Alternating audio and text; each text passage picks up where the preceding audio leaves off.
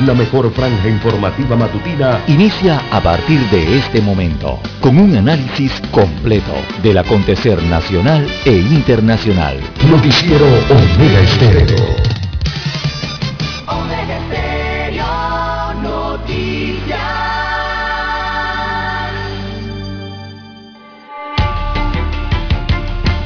A continuación, los titulares, con los hechos que son noticias hoy.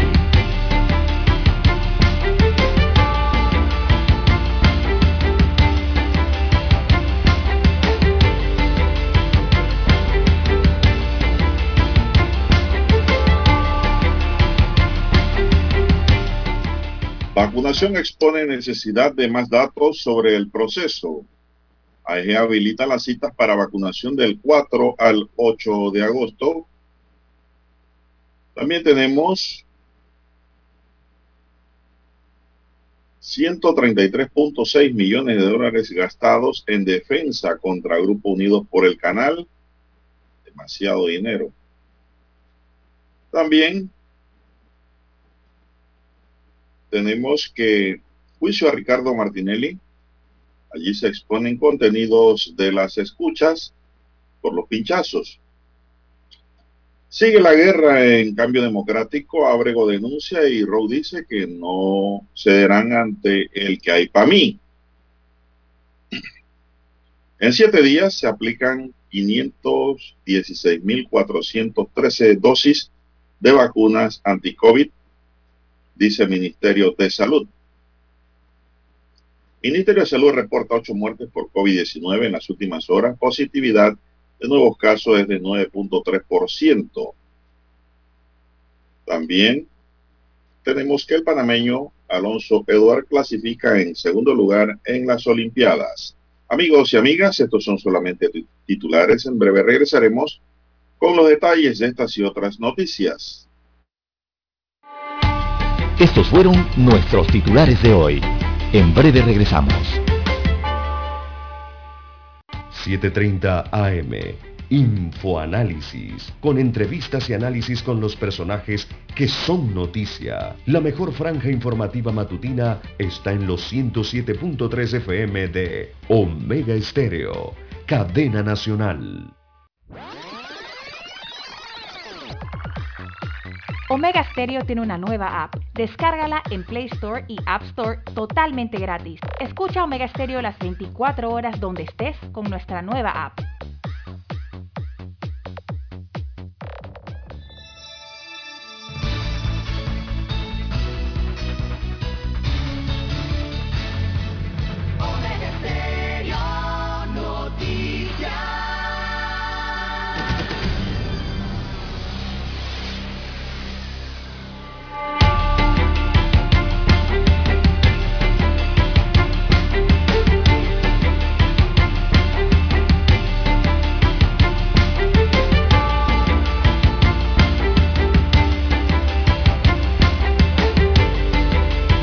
Amigos y amigas, muy buenos días. Hoy es martes 3 de agosto del año 2021. Dani Araúz está en el tablero de controles y en la mesa informativa les saludamos. César Lara. Y Juan de Dios Hernández Sanur para presentarles las noticias, los comentarios y los análisis de lo que pasa en Panamá y el mundo en dos horas de información.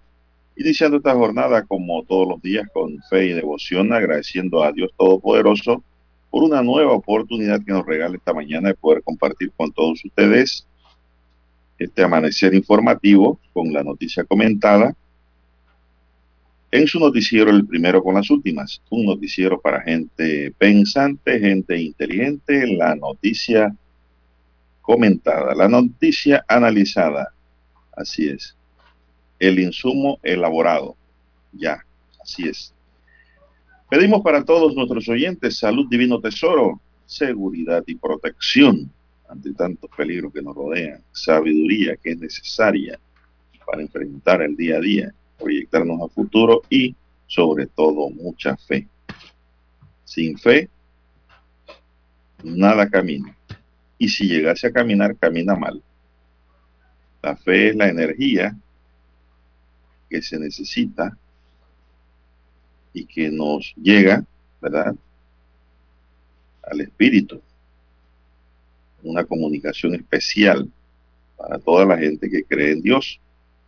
Pero de verdad, no es creer por creer, es una fe, como se dice, una fe ciega. Usted no tiene que ver para creer aquí. Es la fe que nace del alma de cada ser humano, de cada cristiano, de cada persona de otra religión, pero que también tiene fe. Eso es lo importante. A lo mejor son diferentes caminos, pero nos llevan al mismo lugar, al mismo Padre. Bien, mi línea directa de comunicación es el doble seis catorce catorce cuarenta y cinco. Ahí me pueden escribir al doble seis catorce catorce cuarenta y cinco en línea directa de WhatsApp para cualquier información que me quiera enviar, cualquier comunicación. Ahí estamos atendiéndole gustosamente. Cualquier pregunta, consulta tipo legal, tipo jurídica, también le respondemos allí gustosamente al oyente. Eh, don César Lara está en el Twitter. Lara, ¿cuál es su cuenta? Bien, estamos en las redes sociales, en arroba César Lara R, arroba César Lara R es mi cuenta en la red social Twitter, allí pueden enviar sus mensajes, sus comentarios, denuncias, fotodenuncias, el reporte del tráfico temprano por la mañana. Recuerde todos esos incidentes o accidentes, todo usted lo puede reportar allí a esta red eh, social, información que le sirve al resto de los conductores. Buenos días, don Juan de Dios, a usted Daniel, también a todos los amigos oyentes aquí a nivel de todas las provincias, todas las comarcas, el área marítima donde llega la señal de Omega Estéreo, donde va más allá de las fronteras a través de la magia del ciberespacio en el Internet, a todos los amigos que nos escuchan a través del de el apps de Omega Estéreo, también los buenos días, en omegaestereo.com y también los que nos sintonizan a través de su televisor a través del canal 856 de Tigo, televisión pagada por cable a nivel nacional. Bienvenidos sean todos. ¿Cómo amanece usted, don Juan de Dios, para este martes? Muy bien, muy bien, pero estoy, estoy, viendo, muy bien, pero estoy viendo que cuando usted baja la cabeza, la cachucha le tapa la voz. cuando va así mismo, cuando baja la cabeza. Micrófono, don Juan de Dios. La cachucha le baja la voz, porque se la obstruye. Esa cachucha es de ala larga. Bien. Tenemos, don César, don Dani, amigos y amigas, que el velocista panameño Alonso Edwards avanzó a las semifinales de los 200 metros planos rama masculina en los Juegos Olímpicos de Tokio. Edward, quien corrió en el hit 4, corrió carril 8, terminó de segundo con tiempo de 20 segundos y 6 centésimas. El corredor panameño de 31 años fue superado por el estadounidense Herrion Kenton de 17 años, quien registró 20.55. Se lo ganó Lara, corredor mucho más joven, ¿verdad? Menor de edad. El tercer lugar fue para el belga Robin eh, van den Bender, quien pues se pensaba que había conquistado el segundo puesto, pero no. Fue para el panameño. Este tiene 27 años de edad. Hizo 20-70. Así es, 20 segundos 70 centésimos. El velocista nacional estuvo ante los primeros lugares desde la partida y en los últimos 100 metros se dedicó a mantener solo el ritmo. Por eso es que confiamos que no haya metido toda la velocidad en el acelerador. En la serie eliminatoria de los 200 metros se realizan siete eventos y clasifican a semifinales quienes terminen en primer y segundo lugar y los tres mejores tiempos del resto de los competidores. De acuerdo con el calendario de competencias, las tres series de las semifinales se desarrollarán este martes a partir de las 6 y 50 de la mañana, hora de Panamá. Entonces, así que pues, hay esperanza todavía. Inquieto, aunque es el más viejito, parece del grupo Lara, todavía tiene fuerza y velocidad. Buena máquina. En el atletismo, esas clasificaciones y semifinales y van todas, ¿no? Las finales varoniles, las finales de femenil van a partir de hoy, aproximadamente a las 6, casi a las 7 de la 6.40, 6.50 aproximadamente puede ser la carrera de Alonso. Es. Bueno, Eduardo, ese es el único, es el quinto, perdón, es el quinto panameño en competir en tres ediciones de los Juegos Olímpicos. Ha estado en citas olímpicas en Londres, en Río de Janeiro y ahora en Tokio. En Londres fue descalificado, ¿se acuerda?, por una salida en falso. Mientras que en Río de Janeiro se clasificó a la final de los 200 metros como primero en su semifinal. Terminó en la séptima posición en la final olímpica en la que Usain Bolt se llevó el oro. Esa es la historia de esto. Eso es lo que ocurrió en los Juegos Olímpicos de Tokio. está haciendo un buen papel, ¿eh? no se puede decir que no lo está haciendo. Porque en, la, en, la, en el video, allí que me llegó, con detenimiento se ve que Eduard pues quería un segundo lugar, porque era clasificatorio. Por eso mantuvo solo el ritmo de la velocidad que llevaba, no le imprimió para quedarse con el primer lugar. A menos de que ese, ese gringo Lara de 17 años es una bala, corre, de verdad. Así es. ¿Usted no le ha gustado el atletismo, Lara? como deporte. no, no lo, no lo practicaba mucho. No le gustaba correr. En casa sí, pero no en, pista, en, las escuelas no. Otro tipo de... Bueno, ya que estamos por allá, tenemos también otra nota bastante buena, Lara. Digamos, nosotros es, que los, es, que los, colonenses son la, son la noticia de hoy, don Juan de Dios. Así es, la atleta panameña Gianna Wondroff se clasificó también eh, para la final de los 400 metros vallas en los Juegos Olímpicos de Tokio. Y es que en las semifinales de este lunes, Wondroff terminó segunda en su hit eliminatorio de 400 metros vallas con un tiempo de 54 segundos y 22 centésimas con este registro, la panameña impone un nuevo récord nacional y nuevo récord sudamericano para la distancia. En estas semifinales que se desarrollaron bajo una intensa lluvia, la representante panameña compitió en la serie 2 carril 4. Woodruff mantuvo el ritmo de la carrera en los primeros 200 metros y en los tramos finales cerró fuerte para superar a la ucraniana Anna Rizikova. Eso es lo que nos llega de allá, Lara.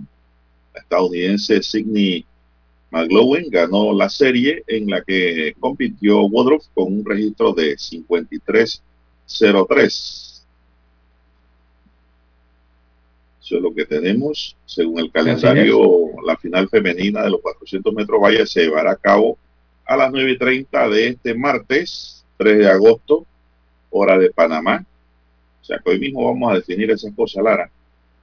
Puedo sí, la única representante latinoamericana en la final tras la eliminación en semifinales de la colombiana Melissa González, que hizo 57-47, y la cubana Surian Echevarría, que hizo 55-22. Así que la única latinoamericana que queda ahí, la panameña. Así es, la representante panameña nació el 18 de noviembre de 1993 en Santa Mónica, California, Estados Unidos. Es hija de John Woodruff y de Donna Washington, oriundo de la provincia de Colón. Lara, lo que me gusta es que ella podía competir por Estados Unidos. También. Así es, pero decidió que todo es para ella Panamá. la bandera panameña, eso me gusta. Así es. Todo es para el C3 Colón, Panamá. Así es. Así que el atleta de raíces colonenses Woodruff eh, tratará de buscar entonces junto a, Edwards también en la mañana de hoy esas eh, medallas, ¿no? Eh, en los Juegos Olímpicos. Woodruff va en los 400 metros valla. Tiene 27 años esta atleta, don Juan de Dios, Y cuando habla de Panamá, la he escuchado a través de las transmisiones en, Internet, eh, habla muy emocionada, habla, habla muy feliz de, Panamá. Así que eh, recuerda mucho Colón. Y bueno, todos estamos a la expectativa. Entonces, en la mañana de hoy, aproximadamente 6.50, iría Alonso Edwards y a las 9 de la mañana aproximadamente sería el turno para Gianna eh, Woodruff. Bueno, así es, don César. Eh, Woodruff tiene, tiene, una, tiene rivales importantes, Woodruff. Eh, ahí va allá contra, en ese hit, eh, perdón, ese, sí, en esa carrera va contra Sidney McLaughlin de los Estados Unidos, muy rápida, 53.03. va con Dalila Muhammad, también de los Estados Unidos, con Frankie Ball de Holanda, con Genevieve Russell de Jamaica, también latina, acá de Caribe, con Ana Kukrell, también con Hanna Rizikova, otra corredora importante de Ucrania, y contra Victoria eh, Trakuk, también que es de Ucrania. Así que un hit muy importante una, carrera muy importante en este caso. Hay que hacer la pausa, don Juan de Dios. Noticiero Omega Estéreo. La mejor franja informativa matutina está en los 107.3 FM de Omega Estéreo. 5.30 AM. Noticiero Omega Estéreo. Presenta los hechos nacionales e internacionales más relevantes del día. 7.30 AM. Infoanálisis con entrevistas y análisis con los personajes que son noticia. De 8 y 30 a 9 y 30 de la mañana, sin rodeos, con Álvaro Alvarado. De lunes a viernes, por Omega Estéreo. Omega Stereo tiene una nueva app. Descárgala en Play Store y App Store totalmente gratis. Escucha Omega Stereo las 24 horas donde estés con nuestra aplicación totalmente nueva. centrales telefónicas. La casa del teléfono es tu mejor opción. Te asesoramos y ofrecemos buena atención. Años de experiencia trabajando para ti. La casa del teléfono, ubicados en Via Brasil y lista hermosa. La casa del teléfono, líder de telecomunicaciones. La casa del teléfono, distribuidores de Ven a visitarnos. La casa del teléfono. 229-0465. lsdtcorp.com. Distribuidor autorizado Panasonic. Para anunciarse en Omega Estéreo, marque el 269-2237. Con mucho gusto le brindaremos una atención profesional y personalizada. Su publicidad en Omega Estéreo. La escucharán de costa a costa y frontera a frontera. Contáctenos 269-2237. Gracias.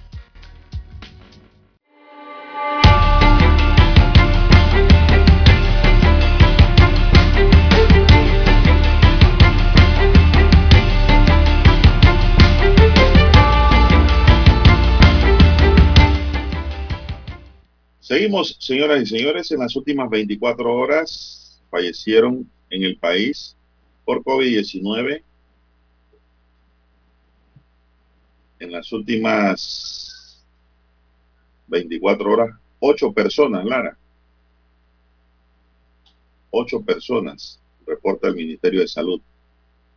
Con estas nuevas defunciones, el número total de fallecidos sube a 6.842. En las últimas horas se registraron 337 nuevos casos positivos. Esto es un número bajito, Lara.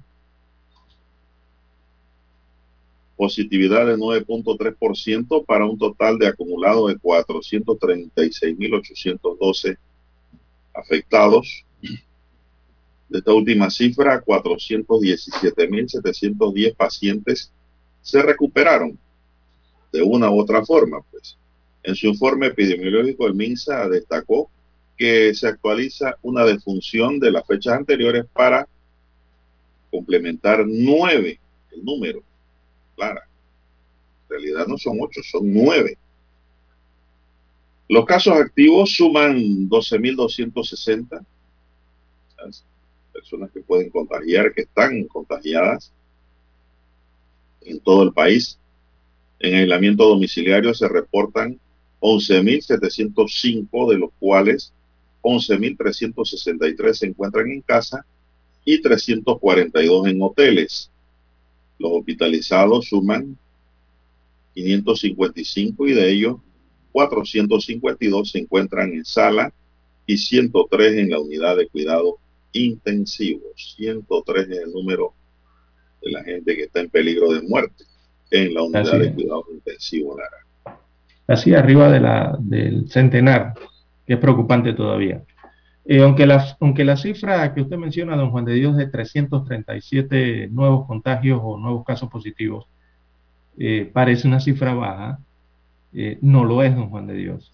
No lo es. Debido al hecho que el informe epidemiológico a la fecha presenta que se aplicaron 3.603 pruebas. Bajito Fueron 3.603 pruebas las que se aplicaron en las últimas 24 horas. Esas 3.603 pruebas arrojan una positividad de 9.3%. 9.3% eh, de las pruebas fueron positivas. Eso significa 337 casos positivos en las últimas 24 horas. Se hicieron menor cantidad de pruebas, ese, ese es el detalle allí. Así es, entonces ese es el detalle, menos pruebas, menos, menos encontrados, lógicamente. Claro que sí, exactamente.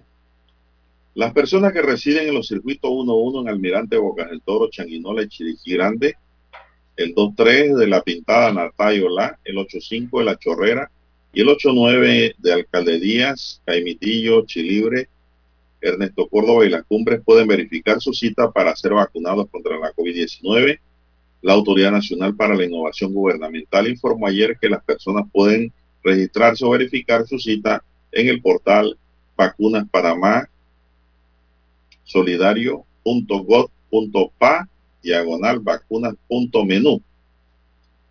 La jornada de vacunación por barrido a partir de los 16 años se realiza del 6 al 8 de agosto y durante estos días también se estarán colocando segundas dosis a mayores de 40 años en el corregimiento de San Francisco del circuito 88 y en el circuito 71 en Guararé, Las Tablas, Pedací y Pocrí. La meta esta semana es de aplicar 400 mil dosis panameños. Sí, es, la es la cantidad que aspiran entonces a inocular eh, dan las cifras de la vacunación general, pero bueno, sigue el Ministerio de Salud con eh, la misma problemática de no brindar eh, los datos completos en cuanto a la vacunación.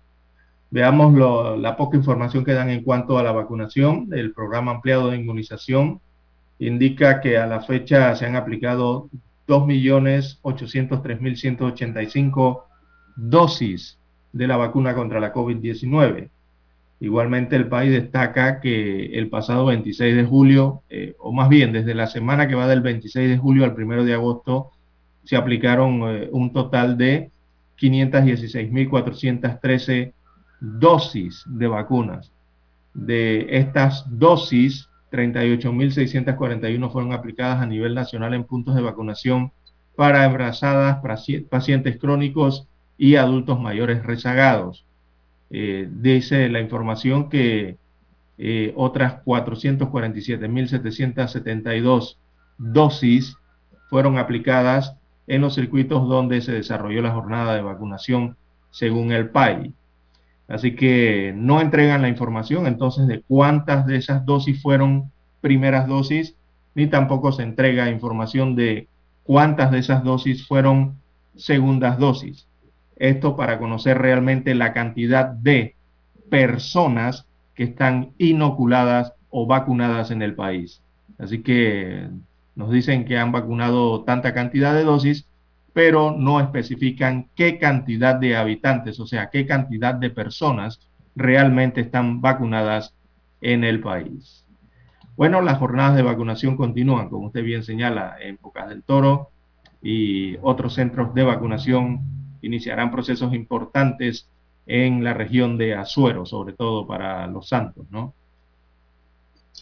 Bueno, científicos panameños dicen que se necesita más información sobre la vacunación, don César, pero sobre eso vamos a hablar después de escuchar el himno nacional. Adelante, don Dani.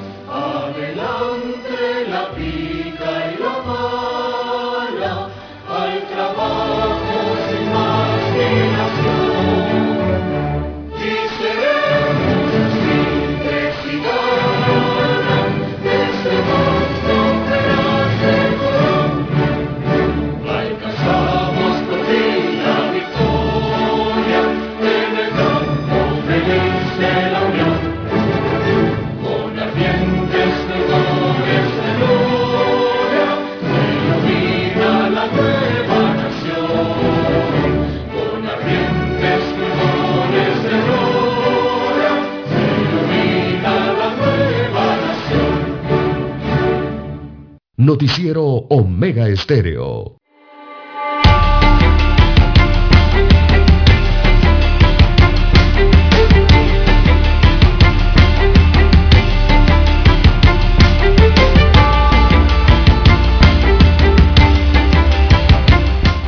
Bien, estamos de vuelta amigos y amigas con más información. Científicos panameños coinciden en que es importante que el Ministerio de Salud ofrezca una base de datos completa sobre la enfermedad COVID-19 y el proceso de vacunación para la realización de análisis de la propia casuística. Ese análisis, esa información es la que Lara está pidiendo hace tiempo, ¿no, Lara? El MINSA informó el pasado 27 de julio que más del 95% de los pacientes hospitalizados en sala o unidades de cuidados intensivos no eran vacunados sin embargo, no incluyeron el denominador total de hospitalizados y el numerador casos de COVID-19. Xavier San Llorens, pediatra infectólogo y asesor en vacunas, señaló que este porcentaje no es suficiente y que se requiere brindar más detalles al grupo de la población indecisa sobre los beneficios de la vacunación en nuestro país. Añadió que es necesario conocer la cifra de casos de COVID-19 en personas vacunadas, estratificación por edad, tipo de vacuna utilizada y esquema de inmunización. Dos dosis, una dosis, así como tiempo después de la segunda dosis, Lara. Esa información es la que hemos pedido también, ¿verdad? Llevamos meses recomendándole eso al Ministerio de Salud. El investigador meses, Juan de Dios. ¿Cuántos meses yo llevo preguntando por eso? El investigador, el investigador clínico calificó como desafortunado que algunos hospitales públicos y privados hayan presentado sus datos y el rector ministerial no haya divulgado esta información. El último reporte del Hospital del Niño, doctor José Renán Esquivel, muestra solo 11 casos de la enfermedad COVID-19 entre 1.925 funcionarios completamente vacunados, más de dos semanas después de una segunda dosis. Todos los casos o vacunación entre el personal del centro hospitalario fueron leves y ninguno requirió hospitalización. Los datos del MINSA suministrados mediante un comunicado de prensa el pasado primero de agosto indican que en el país se han aplicado un total de 2.7 millones de dosis de vacunas contra la COVID-19, mientras cifras del portal de Orwell Clean Data precisa que un 16% de la población tiene sus dos dosis, dice la nota. Es decir, como que no coinciden los números, Lara. Sí, mire, hay, un gran problema. Eh, por eso nosotros venimos pidiendo esa información desde hace rato. ¿Por qué? Porque hemos notado desde hace meses que los informes oficiales que entregan las autoridades panameñas, ellos toman como fuente o como base esa página web que usted acaba de señalar. Esa página que se llama eh, eh, creo que es eh, World World Data, y toman la información, o sea, la estadística de allí, y la dan como si fuera oficial. Entonces la pregunta que tenemos todos los medios de comunicación y para supongo los científicos de Panamá es entonces quién entrega esa data a esa página de internet. Exactamente, exactamente porque esa página tiene El Salvador de primero, con 22, 22.9, sigue Costa Rica con 16.5 y Panamá con 16.1. A nivel de la región de, centro, de países centroamericanos. Honduras 3.2%, Nicaragua 2.5 y Guatemala 1.9. Pero nos referimos a Panamá en donde marcan 16.1%. Entonces, ¿dónde salen esos números y cómo salen? Es la pregunta. Es lo que pregunta el doctor San Llores. Así es, don Juan de Dios. Eh, e, ese es el detalle. ¿Por qué? Porque hay que conocer, primero, eh, la cantidad de dosis que recibe el, país. Eh, segundo, la cantidad de dosis que son aplicadas, o sea, los pinchazos en los brazos. Y más importante aún sería conocer cuántos de esos pinchazos o, cuántos de esas vacunas son primeras dosis y cuántas ya son segundas dosis. ¿Por qué es importante eso? Porque si usted solamente tiene un solo pinchazo, una sola vacuna o una sola dosis, quiere decir que usted está parcialmente vacunado. Y cuando usted está parcialmente vacunado, la efectividad de la vacuna no es, eh, usted no tiene la efectividad que señala la vacuna o el esquema completo de vacunación. Usted quizás tenga la mitad de ese porcentaje o hasta menos con un solo pinchazo. Si usted tiene las dos dosis aplicadas, tiene esos dos pinchazos, de la vacuna, entonces ya usted tiene el esquema completo. Usted está completamente vacunado o tiene la pauta completa. Eso significa que usted, con usted sí se puede hablar de que eh, la vacuna podría estar actuando en un noventa y tanto por ciento, 96 por ciento, o 88 por ciento, o, el porcentaje que eh, las farmacéuticas ya han establecido para la dosis completa, el esquema completo. Entonces, por eso es que esas informaciones, esas estadísticas, esos números son importantes para conocer cómo va todo este proceso, don Juan de Dios, y para que los científicos, sobre todo aquí a nivel de Panamá, también vayan eh, teniendo esa información y puedan guiar a la población.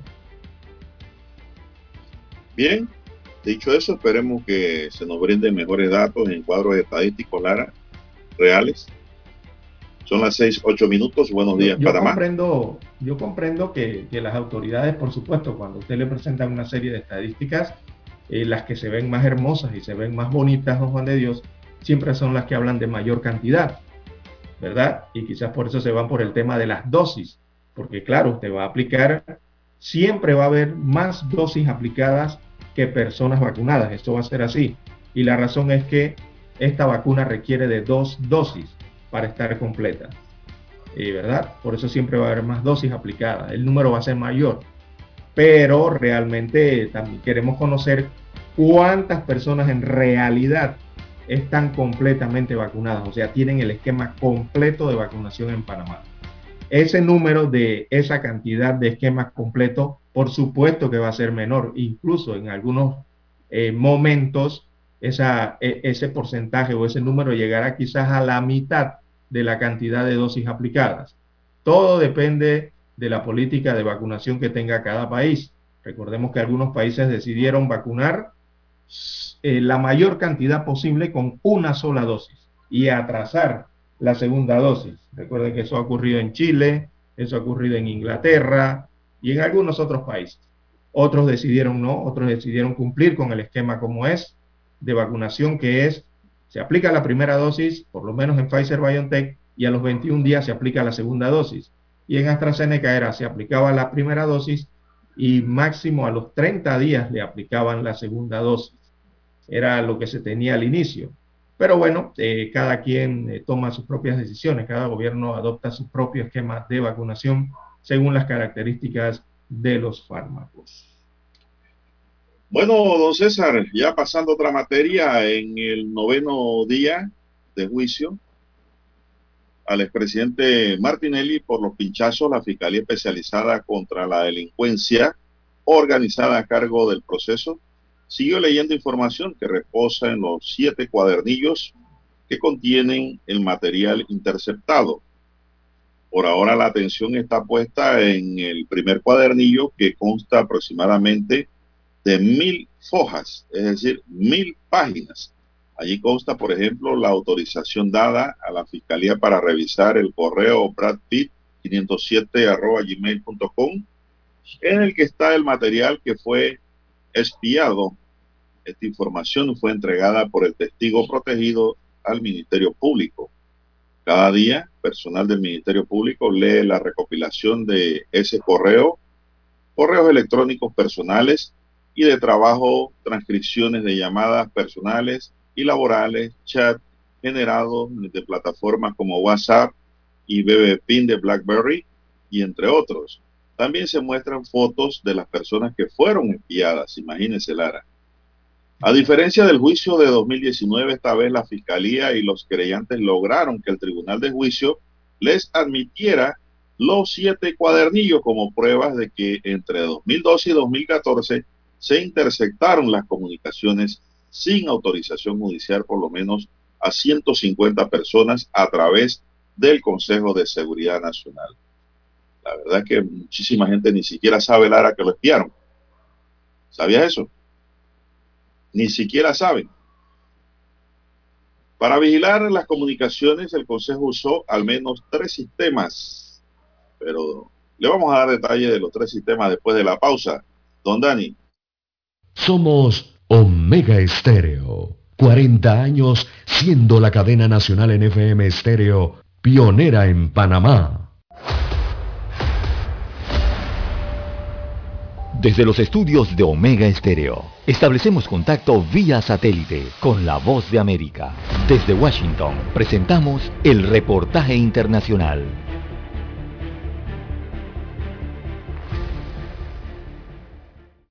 Existe una creciente crítica internacional a Israel tras las acusaciones del manejo que se le ha dado al software Pegasus de la empresa israelí de seguridad privada NSO e incluso un grupo de legisladores estadounidenses está instando al gobierno de Estados Unidos a tomar medidas punitivas contra la empresa que niega haber cometido irregularidades, argumentando que ellos venden el software a gobiernos solo con el propósito de rastrear a terroristas y criminales. Una investigación realizada por un grupo de derechos humanos y de medios de comunicación acusa a varios gobiernos de utilizar el programa Pegasus para espiar a decenas de periodistas, disidentes e incluso líderes políticos de todo el mundo. Pero la empresa de tecnología dijo que las acusaciones eran parte de una campaña difamatoria y se negó a responder a más consultas de los medios. Sin embargo, algunos analistas israelíes, como Karim Nahom, de la Asociación de Internet de Israel, dice que la herramienta cibernética podría haber sido utilizada contra civiles inofensivos. A veces hay explotación y otras veces hay utilización, utilización de daños de ese tipo de herramientas cibernéticas y de seguridad cibernética. Y la pregunta es, ¿qué haces en esos casos? ¿Cómo se asegura de que el otro país que tiene derecho a utilizar parte de su software lo esté utilizando de acuerdo con sus términos de licencia. Y aquí es donde empieza el problema. El presidente de Francia, Emmanuel Macron, quien fue identificado como uno de los objetivos del software de vigilancia Pegasus, habló a través de una llamada telefónica con el primer ministro israelí Neftali Bennett, quien se comprometió a investigar los hechos. Por su parte, expertos legales israelíes sugieren que el gobierno de Israel debería unirse al acuerdo de Wisner, en el que 42 países se han comprometido a hacer que la tecnología militar y de doble uso sean más transparente. Sin embargo, advierten que la empresa NSO, creadora del software, debería asumir la responsabilidad. Héctor Contreras, Voz de América, Washington. Escucharon vía satélite desde Washington el reportaje internacional.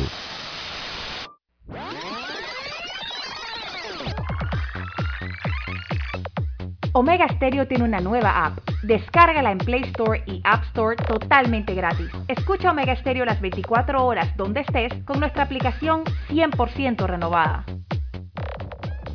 1981 2021 ya han transcurrido cuatro décadas y Omega Estéreo cumple 40 años de ser la primera cadena nacional 24 horas en FM Estéreo.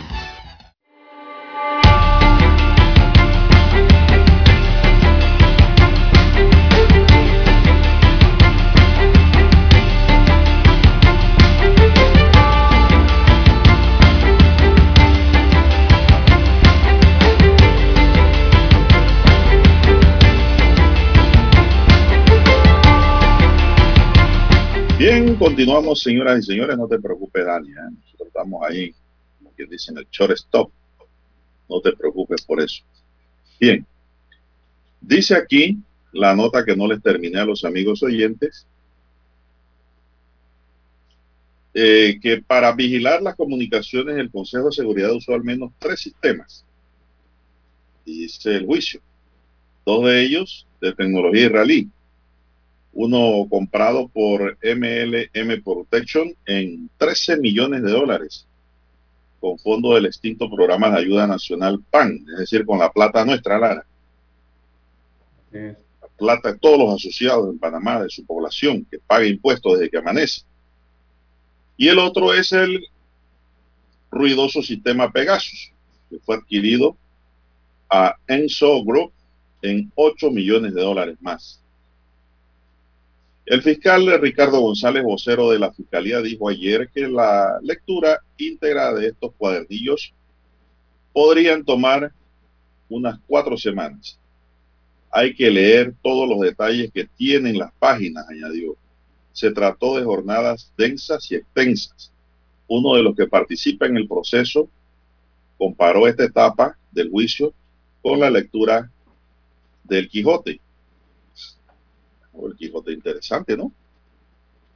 Por su lado, Martínez insiste en que el juicio es una farsa y que se va a caer. Su defensa, en tanto, volvió a cuestionar la cadena de custodia de los documentos presentados por la Fiscalía.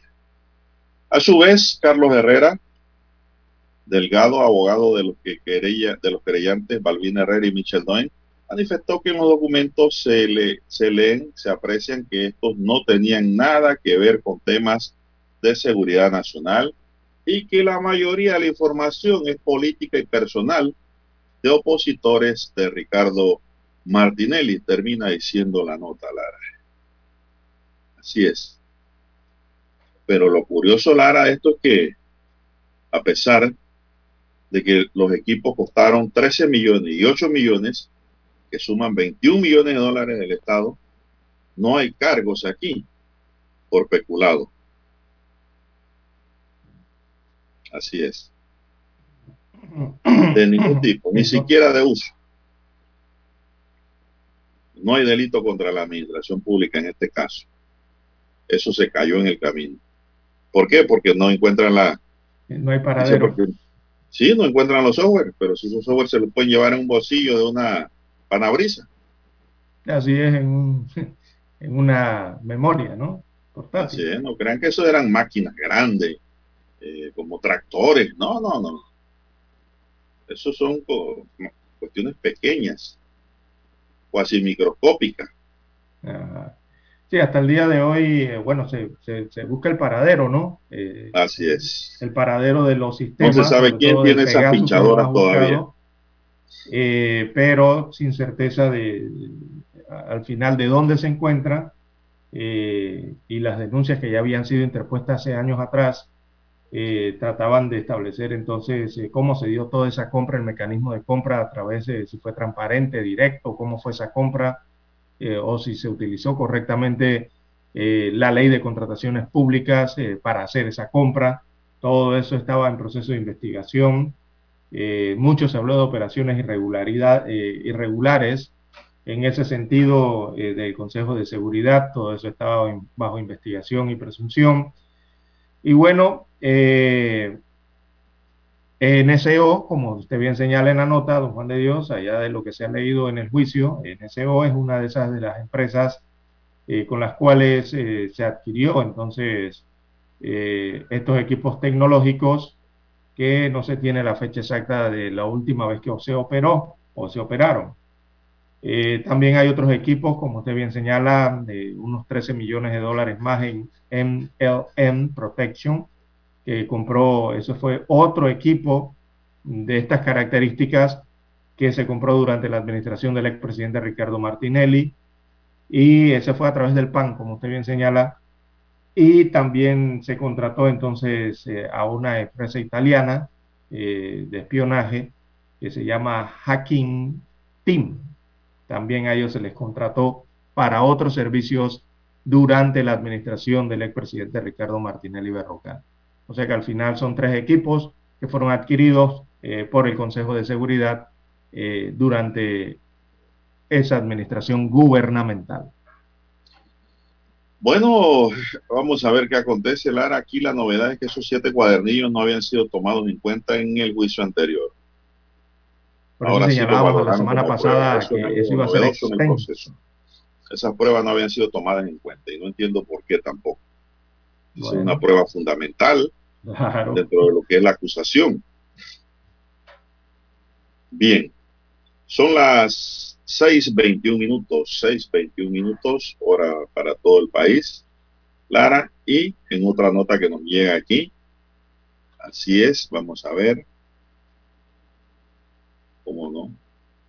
Esta nota nos dice que la seguridad de la presión militar Mariscal Zavala en Guatemala ha sido reforzada y algunas paredes fueron remozadas después de que se frustrara un presunto plan de fuga de Luis Enrique y Ricardo Martinelli, hijo, detenidos allí desde su captura el 6 de julio de 2020. La información fue proporcionada este lunes 2 de agosto por Luis Escobar, director del sistema penitenciario de Guatemala, quien además indicó que un grupo élite se encuentra haciendo sombras a los hijos del expresidente Martinelli. El pasado 30 de junio, las autoridades guatemaltecas recibieron una alerta de unidades de inteligencia de los Estados Unidos que están vigilantes sobre un plan de fuga que supuestamente pretendían llevar a cabo los hermanos Martinelli. Al día siguiente se llevó a cabo una requisa en el penal en el que se encontraron celulares, cuchillos, navajas, licores y nueve personas ajenas al recinto. Y los dos panameños fueron conducidos temporalmente a una zona en aislamiento. Nosotros no podemos corroborar que haya habido un intento de fuga porque no lo hubo. Sin embargo, la información estaba dada y nosotros nos tocó reforzar los protocolos de seguridad con más personal altamente calificado denominado élite. Actualmente se encuentran haciendo prácticamente de hombre sombra, directo de cada a estas dos personas, señaló Luis Escobar. Así es. El jefe penitenciario reconoció que no puede estar constantemente cambiando de lugar a los privados de libertad. Sin embargo, la orden del señor ministro ha sido clara de reforzar la seguridad y evitar cualquier intento de fuga. Por precaución tomamos todas las medidas y todos los protocolos necesarios para evitar que esto sucediera con algunos refuerzos y remozamiento de algunas paredes penitenciarias, remarcó el penitenciario Lara. Esta información procede de Guatemala y la tomamos del diario La Prensa de hoy. Eso simplemente significa, eso significa simplemente que, han, que los hermanos Martinelli en Guatemala eh, los han sacado del aislamiento en que se encontraban. Recordemos después de ese, esa investigación por intento de fuga en la cárcel, tuvieron que tomar algunas medidas, ¿no? Precisamente eh, con los, eh, los reos que están allí, las personas detenidas que están allí, principalmente con estas de alto perfil, ¿no? Así que ellos estaban en un área de aislamiento, pero ahora que las condiciones cambiaron y se dieron reforzamientos de seguridad dentro del sistema penitenciario guatemalteco, precisamente en esa cárcel, ellos han eh, sido trasladados a otro espacio eh, que, quizás pueda contar con mejores condiciones, ¿no? O más adecuadas eh, por el perfil de, de, de detenidos que, que tienen en estos momentos. Así es, don César. Son las 6:25 minutos, Lara, y ayer, ayer me pude percatar de que los jueces de paz en la ciudad de Panamá no están en sintonía en todos, Lara, en todo lo que deben realizar. Ayer, pues me correspondió ver un juzgado o casa de paz en donde no sabían que ellos están obligados por el artículo 798 del Código de la Familia a certificar la honorabilidad de los testigos que actúan en los procesos de matrimonio de hecho y matrimonio de hecho post-mortem. No sabían.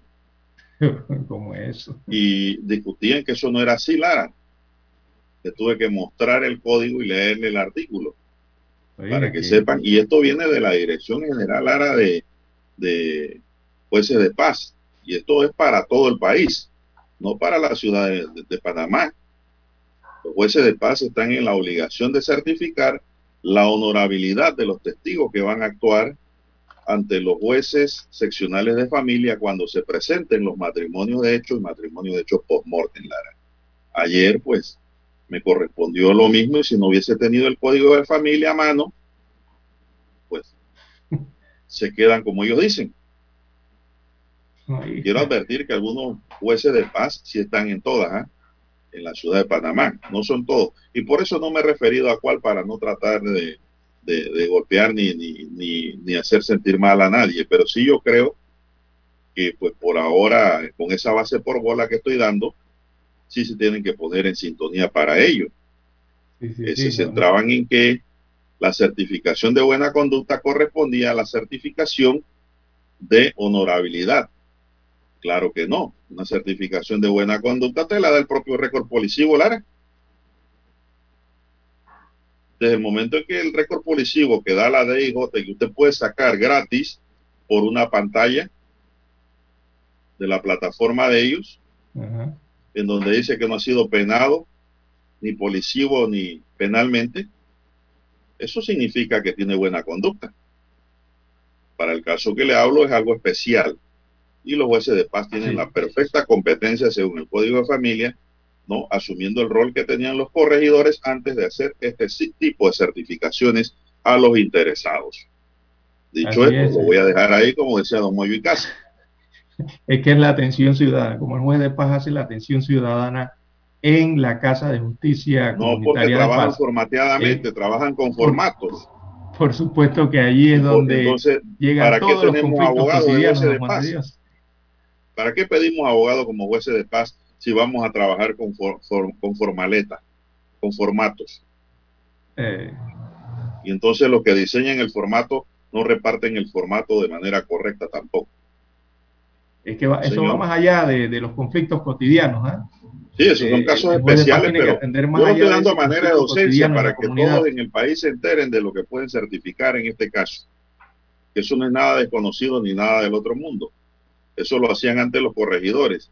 y porque la ley habla de la autoridad del área donde, donde vive la parte interesada, la autoridad más cercana es el juez de paz. No hay más nadie, es el juez de paz, de la casa de paz. Bueno, son las 6:29 minutos 30 segundos, Dani. Vamos a hacer una pausa porque tenemos que escuchar el periódico. Noticiero Omega Estéreo, 7:30 AM. Infoanálisis, con entrevistas y análisis con los personajes que son noticia. La mejor franja informativa matutina está en los 107.3 FM de Omega Estéreo, cadena nacional. Desde los estudios de Omega Estéreo, establecemos contacto vía satélite con la voz de América. Desde Washington, presentamos el reportaje internacional.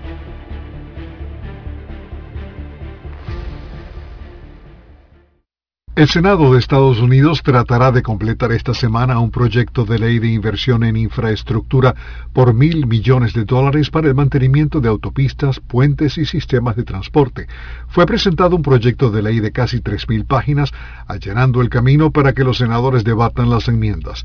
El líder de la mayoría senatorial, Chuck Schumer, dijo que ya hay tres enmiendas bipartidistas para considerar con la posibilidad de más aunque demócratas y republicanos aún no han llegado a un acuerdo sobre el proceso. La legislación, de ser promulgada, sería la mayor inversión en infraestructura de Estados Unidos en décadas. Su aprobación representaría una victoria para Biden y el Congreso. El programa tendría lugar inmediatamente después de un estímulo económico de 1.900 millones de dólares y un proyecto de ley de ayuda por el coronavirus que se promulgó a principios de año sin el apoyo de los republicanos. La legislación incluiría 550 mil millones de dólares en nuevos gastos durante cinco años para autopistas, automóviles, estaciones de carga de vehículos eléctricos y reemplazo de tuberías, además de 450 mil millones de dólares en fondos aprobados previamente. Alejandro Escalona, Voz de América. Escucharon vía satélite desde Washington el reportaje internacional. Problemas de tierra, accidentes graves, reclamos a aseguradoras, incumplimientos de contratos, reclamos de herencias, todo asunto civil y penal, consulte al 6614-1445. Ahora contamos con el servicio de asesoría, confección de pliegos de cargos, impugnación y defensa en materia de contrataciones públicas. 6614-1445.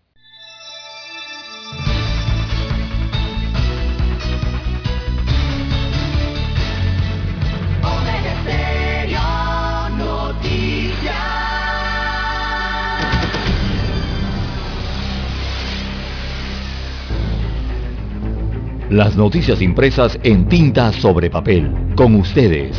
Escuchando el periódico. Los titulares de las primeras planas de los diarios estándares de circulación en Panamá.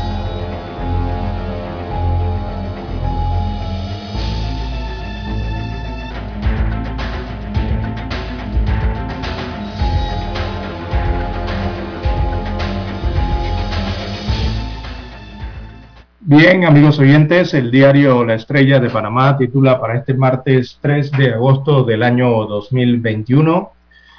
Moines sienta a cancilleres de América Latina por tema migratorio. Veamos que destaca esta información de la decana de la prensa nacional. Señala que la canciller de Panamá, Erika Moines, sostendrá el próximo miércoles 11 de agosto una reunión con sus homólogos de América Latina para analizar la crisis migratoria. Hasta el momento han confirmado Brasil, Chile, Colombia, Ecuador y Costa Rica. Aparece fotografía de la ministra de Relaciones Exteriores de Panamá en portada de la Estrella de Panamá. Eh, señala en un comunicado, abro comillas, le cito, la reunión apunta a conseguir un compromiso robusto que erradique las rutas migratorias peligrosas y descontroladas respetando el derecho de todos los seres humanos a la libertad del movimiento sin poner en riesgo ni la vida ni el patrimonio.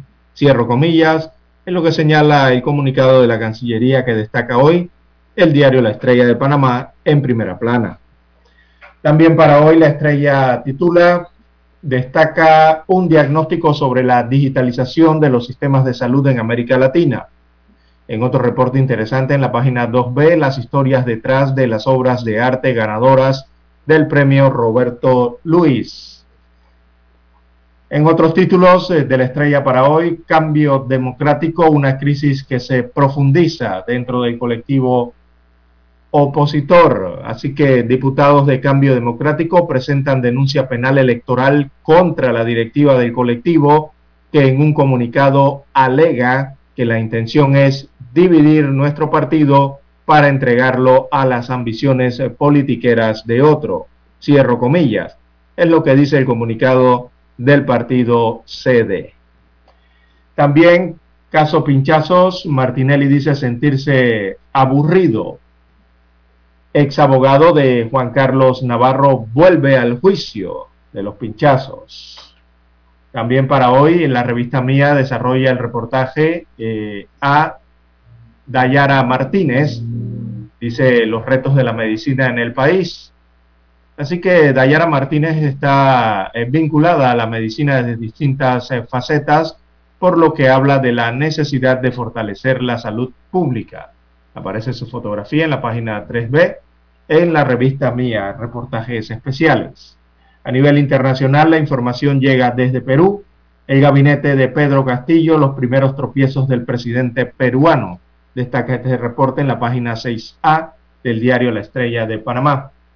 Eh, la fotografía principal del diario La Estrella de Panamá no podría ser otra que la de eh, Jana Woodruff, que va a la final, hoy corre a las 9 de la mañana. Así que competirá hoy por una medalla en la final de los 400 metros vallas en los Juegos Olímpicos de Tokio 2020. Ayer quedó segunda en su serie clasificatoria y logró nuevo récord nacional y también sudamericano, allí bajo la lluvia eh, en la ciudad de Tokio. Bueno, hoy también, anoche también clasificó eh, Alonso Edwards eh, y corre hoy a las aproximadamente a las 6.40 de la mañana Alonso Edwards primero y después a eso de las 9 de la mañana va a correr Jana Woodruff en la final. Los dos colonenses, los dos panameños. Veamos el cuadro COVID-19 eh, de la estrella de Panamá. Destaca 436.812 casos confirmados a lo largo de la pandemia. También 6.842 es eh, el acumulado total de fallecidos en estos meses de pandemia. Específicamente en las últimas 24 horas se reportaron 333 nuevos contagios o casos nuevos de COVID-19 eh, con poco más de 3.000 eh, eh, pruebas realizadas. Eso da un porcentaje de 9% de positividad de las pruebas. En cuanto a los fallecidos, en la última jornada se reportaron 8 fallecimientos de acuerdo a la estrella de Panamá. Y en cuanto a las personas recuperadas, veamos, hay 417.710 personas que se han restablecido, se han curado de esta enfermedad. Bueno, así están las cifras eh, que nos brinda hoy el diario La Estrella de Panamá. Solamente le hacemos una acotación al cuadro de la estrella, que hay que sumar un fallecido más. Es una muerte rezagada. Por lo tanto, ayer se oficializaron nueve decesos. Bien, pasamos ahora a la lectura que tienen los principales titulares que aparecen en portada del diario La Prensa. Adelante, don Juan de Dios. Bien, vacunación expone necesidad de más datos sobre el proceso, dicen científicos panameños. AEG habilita las citas para vacunación del 4 al 8 de agosto para la COVID-19. 133.6 millones gastados en defensa contra el Grupo Unidos por el Canal. Destaca un informe. Lo que habría que ver es cuáles han sido los frutos de ese gasto. También tenemos que Dona Vida ampliará su centro de donación para pasar a ser ahora una fundación. Pacto del Bicentenario, comisionados nacionales ya están, o comisiones nacionales ya están instaladas en el diálogo nacional. Exponen contenido de las escuchas en juicio a Ricardo Martinelli por los pinchazos. Sigue la guerra en cambio democrático. Abrego denuncia y Rowe dice que no cederán ante qué, ante el que hay para mí. En siete días se aplicarán 516.413 dosis de vacunas anti-COVID, señala el Ministerio de Salud. El hogar como, la principal amenaza para los femicidios en materia de violencia. Mensa reporta ocho muertes por COVID y 19 en las últimas horas. Positividad de nuevos casos de 9.3%. FAB cerró el segundo trimestre del año con cerca de 1.400 millones de dólares en patrimonio. Ese es el Fondo de Ahorros de Panamá. Representantes del diálogo irán a la Asamblea Nacional para el tema de pensiones. El panameño Alonso Eder clasifica a las semifinales de los 200 metros planos en Tokio en los Juegos Olímpicos. Igualmente la panameña Yana Woodruff se clasifica a la final de los 400 metros, pero con vallas en Tokio 2020. Ya asegura su diploma olímpico. La comunidad donde los adultos mayores viven mejor, insignia Panamá, contenido patrocinado, dice. Guatemala refuerza la seguridad del país para evitar la fuga de los hermanos Martinelli Linares en la prisión Mariscal Zavala refuerzan patrimonio del turismo panameño en transporte y viajes. Panel de la OEA urge que la CPI a investigar crímenes de lesa humanidad en Venezuela. Canal de Panamá fija nueva vía para evitar choques entre buques y cetáceos. La administración del Canal de Panamá estableció provisionalmente un nuevo carril de navegación en los accesos a la vía interoceánica para evitar el choque entre los barcos que cruzan la ruta y los cetáceos que migran por aguas panameñas, es decir, las ballenas, sobre todo la jorobada. 14 años después, un juez condena a 30 personas en caso FESE por peculado. También un medio para promover el arte y ayudar al artista local, la industria cultural. A 30 años de prisión son condenados responsables del triple homicidio en Los Santos. El largo camino de las ciencias climáticas en medio ambiente. Es un reportaje que tiene hoy el diario La Prensa. Asamblea Nacional abre a consulta el tema de la transparencia y las reformas al reglamento interno. Daniel Ortega es proclamado candidato a la reelección para un cuarto mandato sucesivo en Nicaragua. También tenemos que Google presenta nuevo celular con procesador diseñado en casa. Pixel 6. Fallece la actriz mexicana Lilia Aragón, muy famosa. actriz, la actriz mexicana Lilia Aragón falleció ayer anunció la Asociación Nacional de Actores de su país. Tenía 82 años y quien no la vio en novela, pues nunca vio novela. Novelas mexicanas que se daban aquí mucho.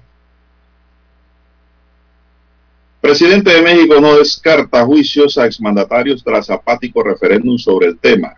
No tienen fuero. La fiesta de cumpleaños de Barack Obama desata críticas de los republicanos en Estados Unidos. Y un estudio, un estudio confirma que el antiguo arte de una, en una cueva de España lo hicieron neandertales, según el estudio.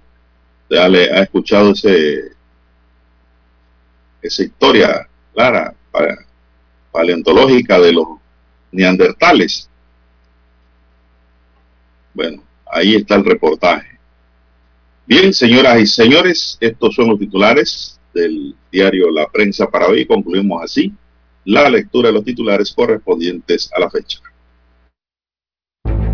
Hasta aquí, escuchando el periódico. Las noticias de primera plana, impresas en tinta sobre papel.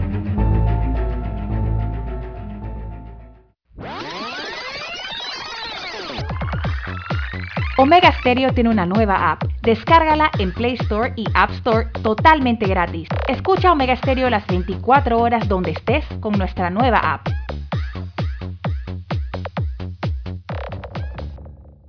Para anunciarse en Omega Stereo, marque el 269-2237. Con mucho gusto le brindaremos una atención profesional y personalizada. Su publicidad en Omega Stereo la escucharán de costa a costa y frontera a frontera. Contáctenos 269-2237. Gracias. El 7 de febrero de 1981 ocurrió uno de los hechos más importantes de la radiodifusión en Panamá los panameños fuimos testigos del nacimiento de la mejor cadena nacional en FM estéreo. Las 24 horas. Omega Estéreo.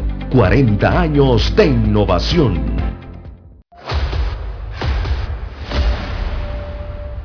Desde los estudios de Omega Estéreo, establecemos contacto vía satélite con la voz de América. Desde Washington, presentamos el reportaje internacional.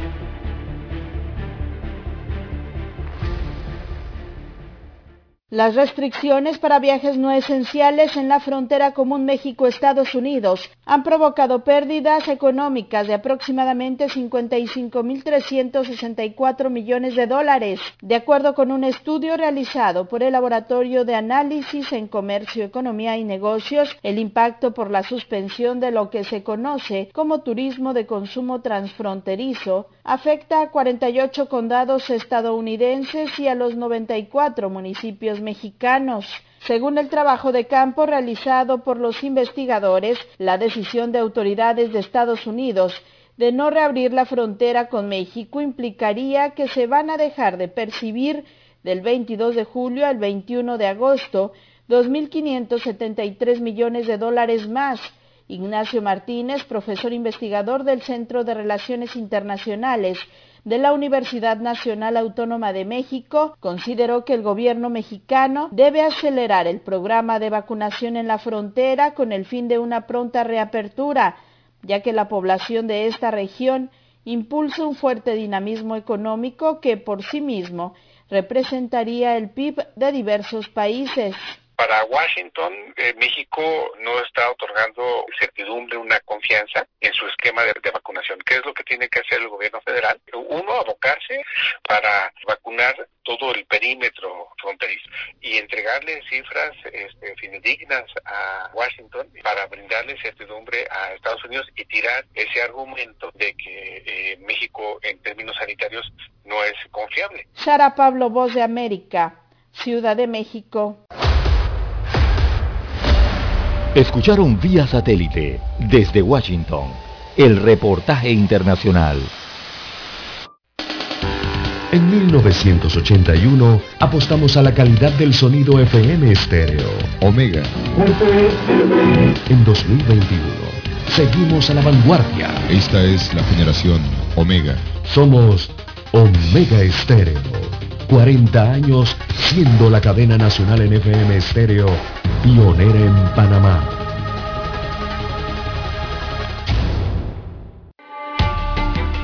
Es momento de adentrarnos al mar de la información. Este es el resultado de nuestra navegación por las noticias internacionales más importantes en este momento.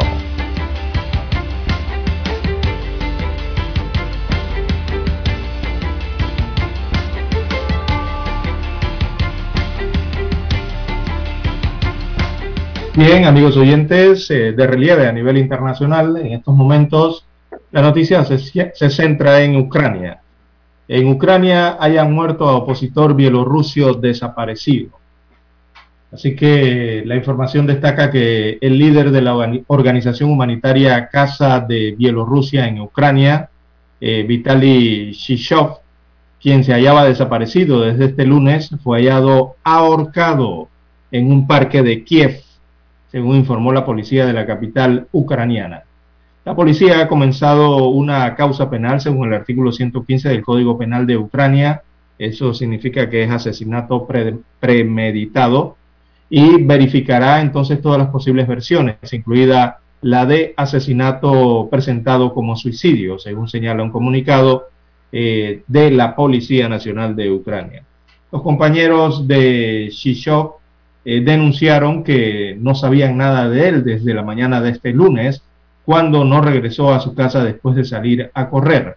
Rastreamos todo el bosque donde él solía correr, pero no hallamos ningún rastro de Vitali, señalaron en una entrada en el canal de Telegram de BDU, organización que presta asistencia a los bielorrusos que han huido a su país. Así que eh, de 26 años, eh, tenía consigo un teléfono móvil y otros efectos personales. El activista había comentado hace algunos días a sus compañeros que se sentía vigilado y que desconocidos habían intentado trabar conversación con él, o sea, mantener un tipo de conversación con él. Bueno, lamentablemente he encontrado este opositor eh, bielorruso eh, ahorcado, lo encontraron ahorcado en un parque de Kiev, en Ucrania.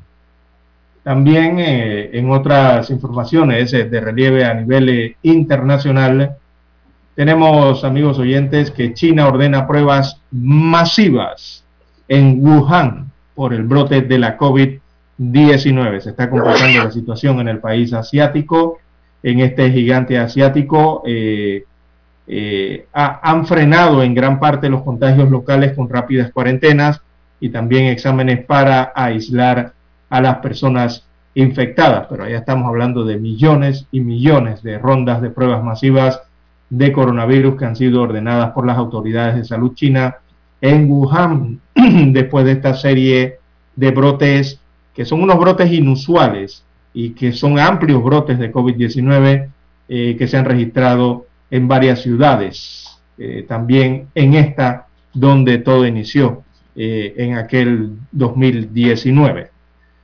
También en otras informaciones de relieve a nivel internacional, eh, por supuesto, ha llamado la atención la situación climática y estas imágenes dramáticas de incendios forestales que se han registrado en Turquía y también en Grecia, y de, otras situaciones climáticas eh, en el mundo. Eh, todo el mundo lo primero que dice es que el clima se ha vuelto loco. Pero bueno, eh, de la nieve que ha caído en Brasil en una temporada en donde no debe caer nieve, ni en una región donde tampoco debe caer nieve, a las temporadas récord de calor, de altas temperaturas que está registrando, por ejemplo, Grecia.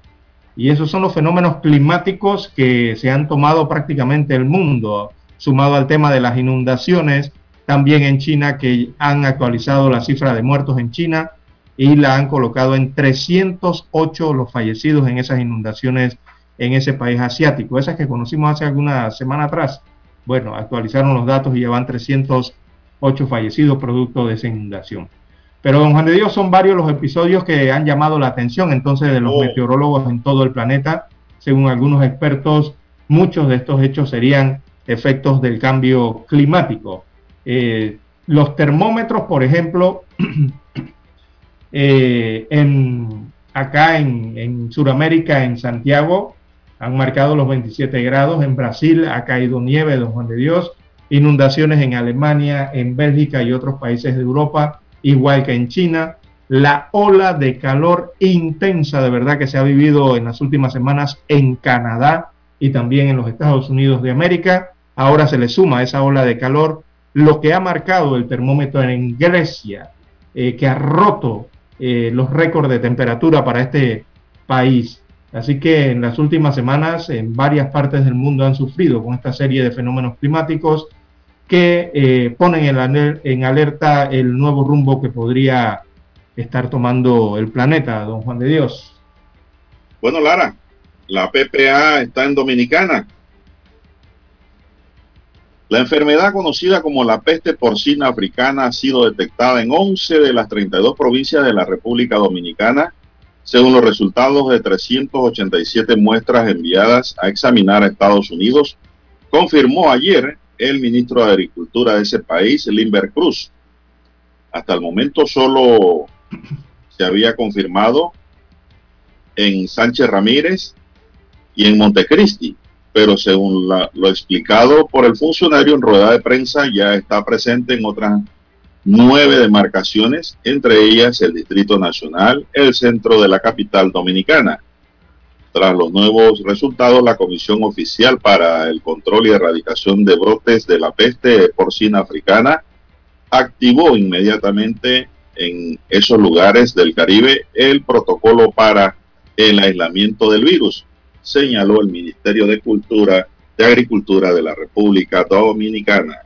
Así que está más cerca, Lara, de nuestras fronteras. recordemos que hay alerta máxima, eh, y, no simplemente en la región del Caribe y Centroamérica, en toda América eh, hay una alerta máxima por este tema de la peste porcina africana que ha sido detectada precisamente allí donde usted señala, don Juan de Dios, en República eh, Dominicana. Bueno, eso tiene consecuencias fatales, graves, Lara. Si esa peste toca suelo panameño, no quiero ni pensar. Un daño económico serio. el futuro económico del país en ese rubro, ¿no? del ganado porcino. Así es. Sí, eh, el riesgo es alto, el riesgo de introducción de esa enfermedad en, la región evidentemente es alto y bueno, lastimosamente hay ausencia de vacuna y ante eso entonces eh, en, el campo productivo eh, la prevención va a ser lo clave, don Juan de Dios, aplicarle pruebas a, todos estos tipos de productos, pruebas masivas realmente para conocer si, para cuidarnos ¿no? de que no vaya a entrar a nuestro país. Ya millones de cerdos han, muerto, eh, han sido sacrificados, ¿no? Producto de esta, eh, de esta fiebre porcina africana eh, cuando se propaga en los países, ¿no? Ahí es donde viene el daño económico al sector agropecuario, cuando hay que hacer eso. Bueno, en Estados Unidos las cosas no andan muy bien, Lara, para los migrantes. ¿ah? El Centro de Control y Prevención de Enfermedades ampliaron este lunes una medida sanitaria que permite expulsar a los migrantes que cruzan la frontera de forma indocumentada debido a la emergencia sanitaria por la pandemia de la COVID-19. El llamado título 42 autoriza la expulsión por razones de salud pública a los indocumentados que recién ingresaron al país. En un comunicado emitido ayer, los CDC indicaron que eh, esos son los centros de control de prevención de enfermedades, ¿eh? cuando hablo de CDC, indicaron que independientemente de su país de origen, la migración a través de Canadá y México hacia Estados Unidos crea un grave peligro de introducción de la COVID-19 en el país, por lo que es necesaria una suspensión temporal para proteger la salud pública. La ampliación de esta medida se da desde ayer, 2 de agosto, y permanecerá en vigor hasta que la directora de los CDC, Rochelle Paula Walensky, determine que el peligro de una mayor introducción de la COVID-19 a Estados Unidos por parte de extranjeros indocumentados haya dejado de ser un peligro grave para la salud pública, aclaró en un comunicado de la institución. Así que Lara, de nada vale cruzar la frontera indocumentadamente te agarran, te regresan. Te mandan para atrás. Y esto, va, esto va con los 15 mil que están allá en Colombia, prestos a llegar a Panamá y seguir su caminata hacia Estados Unidos. Eh, bueno, hay las reuniones que se van a realizar y los análisis que se están haciendo, no sé si incluyan la vacunación, digo, entiendo yo que da de incluir, ¿no? La, vacunación a todos. Yo sí pienso que hay que vacunar a esa gente, Lara pero el detalle es de, que quién los va a vacunar, si los va a vacunar Colombia, los va a vacunar Panamá. ¿Quién los va a vacunar y cuándo? Exacto. Así es. Eh, y los Estados Unidos, lógicamente allí, don Juan de Dios, eh, ellos están advirtiendo las penurias que, podrían acontecerles eh, si llegan estos indocumentados con estos tipo, este tipo de enfermedades. ¿no? Ellos están también aplicando sus medidas de prevención, todas las que tengan a la mano, para cuidar a su población, como lo hace cualquier otro país del mundo, don Juan de Dios. Tratando de respetar, por supuesto, claro, ¿no? la integridad de las personas y el derecho a la vida también. Bien. Ese tema es un tema que está pues allí interesante, ¿no? Porque yo, yo creo, Lara, que todos los que cruzan y llegan a la frontera con México logran entrar a Estados Unidos. Yo no he escuchado que hayan regresado a nadie. ¿Y usted? hayan rebotado a alguien. Pero ahora sí tienen un argumento, que es el COVID. Pero si van con su tarjeta de vacunación, Lara, ¿cómo lo vas a expulsar? Por esa causa. Bien. Vamos a hacer una pausa, don Dani, y regresamos. Esta es la hora. 7 AM. 7 horas. Omega Estéreo, 40 años con usted en todo momento. El satélite indica que es momento de nuestra conexión. Desde Washington, vía satélite. Y para Omega Estéreo de Panamá, buenos días, América. Buenos días, América. Vía satélite. Desde Washington.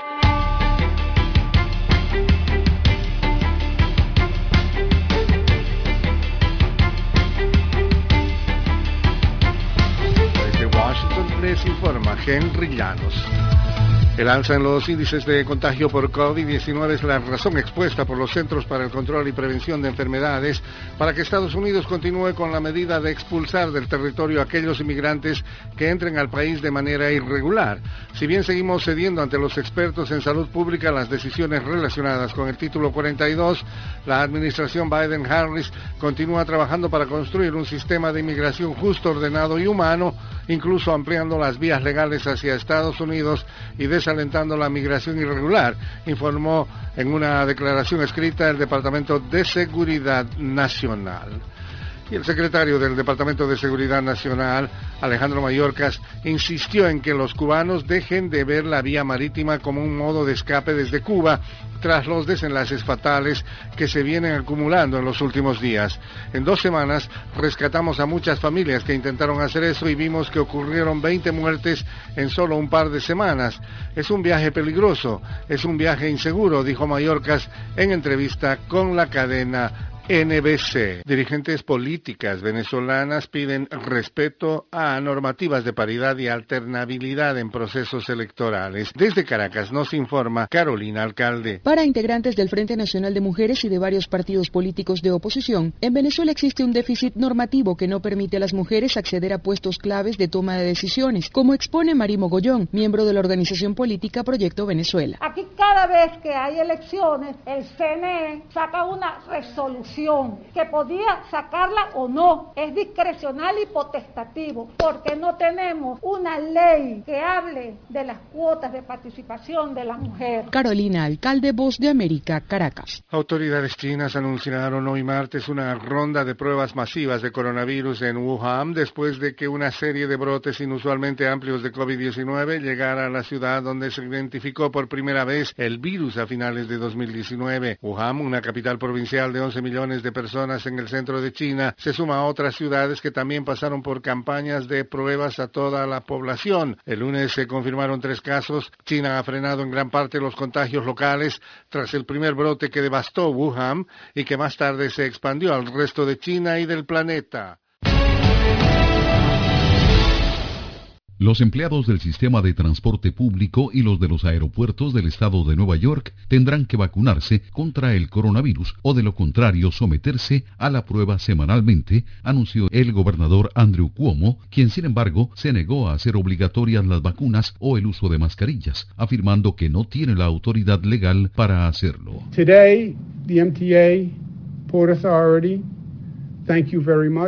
Cuomo solicitó a los bares y restaurantes del estado a servir únicamente a personas vacunadas y pidió a los hospitales hacer más para promover las vacunas entre sus empleados. Afirmó, sin embargo, que para hacer obligatorias tales medidas, la legislatura tendría que restaurar el estado de emergencia que ya venció. La legislatura tendría que aprobar una ley para ello. Yo no tengo la autoridad para hacerlo obligatorio. Afirmó el gobernador. Indicó además que la política de tener que vacunarse o someterse a pruebas periódicas, que ya abarca a miles de empleados municipales, será extendida a empleados de la Autoridad Metropolitana de Transporte y a los de la Autoridad Portuaria a partir del Día del Trabajador, que este año cae el lunes 6 de septiembre. La norma abarcará a más de 70.000 empleados, aunque la mayoría ya están vacunados. Poco después de las declaraciones de Cuomo en conferencia de prensa, el alcalde de la ciudad de Nueva York, Bill de Blasio, recomendó enfáticamente a la gente, incluso a los vacunados, a ponerse la mascarilla en espacios cerrados, pero también se negó a hacer obligatoria la medida. Tony Cano, Voz de América, Washington. Desde Washington vía satélite y para Omega Estéreo de Panamá hemos presentado Buenos Días América. Buenos días América desde Washington. La mejor franja informativa matutina está en los 107.3 FM de Omega Estéreo, 530 AM. Noticiero Omega Estéreo presenta los hechos nacionales e internacionales más relevantes del día. 7.30 AM. Infoanálisis. Con entrevistas y análisis con los personajes que son noticia. De 8 y 30 a 9 y 30 de la mañana, sin rodeos. Con Álvaro Alvarado. De lunes a viernes. Por Omega Estéreo.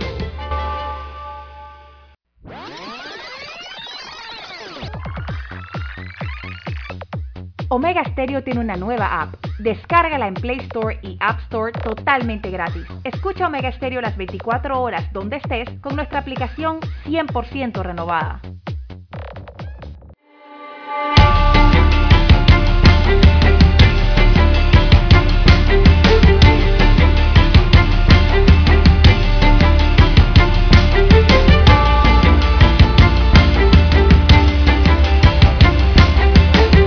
Bien, señoras y señores, están en sintonía de Omega Estéreo, cadena nacional, con su noticiero, el primero con las últimas, un noticiero diferente para gente pensante, gente inteligente. En nuestras líneas de comunicación, en el caso mío es el WhatsApp para los oyentes, es el doble seis catorce catorce cuarenta y cinco. Don César Lara está en Twitter recibiendo también los escritos. Lara, ¿cuál es su cuenta? Estamos en las redes sociales, arroba César Lara R, mi cuenta en la red social Twitter, también la misma para el Instagram. Ahora que a usted le gusta bastante el Instagram, don Juan de Dios, yo también estoy en Instagram, en arroba César Lara R. Bueno, siempre he estado ahí, Lara, pero no es algo que me, me absorbe mucho tiempo. Usted no se toma la sección ahí. especializada, dígame, ¿sí?